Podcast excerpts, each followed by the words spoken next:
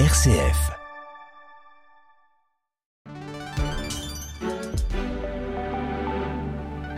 Vous écoutez RCF, il est 16h.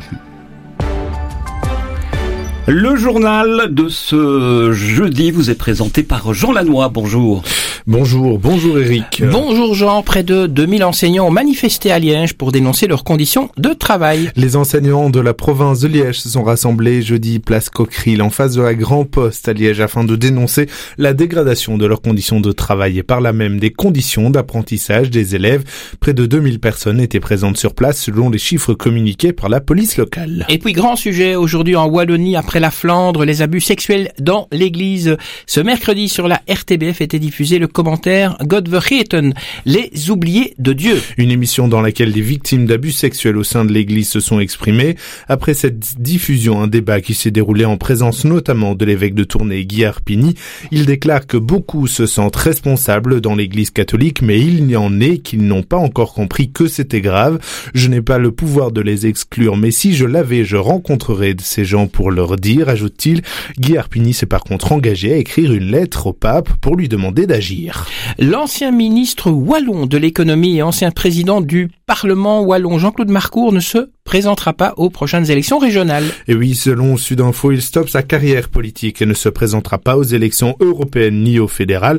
En revanche, le Liégeois réserve encore sa réponse pour les émissions, euh, les élections communales d'octobre. Jean-Claude Marcourt explique ne plus se retrouver dans le débat politique actuel et avance également son âge.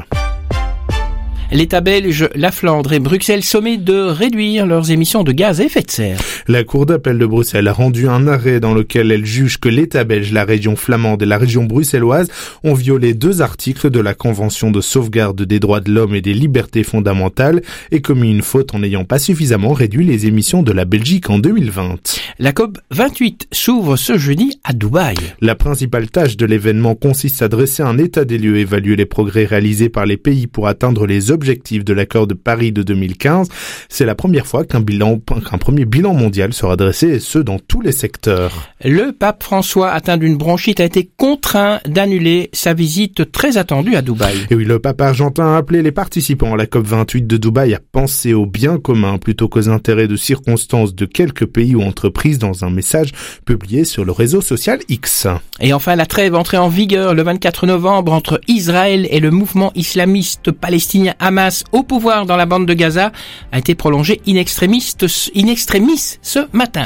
Et oui, seulement un quart d'heure avant l'échéance, le Hamas libérera aujourd'hui 10 Israéliens, dont deux également de nationalité russe. C'est ce qu'a indiqué l'AFP une source au sein du mouvement islamiste palestinien dans le cadre de l'accord de trêve avec Israël.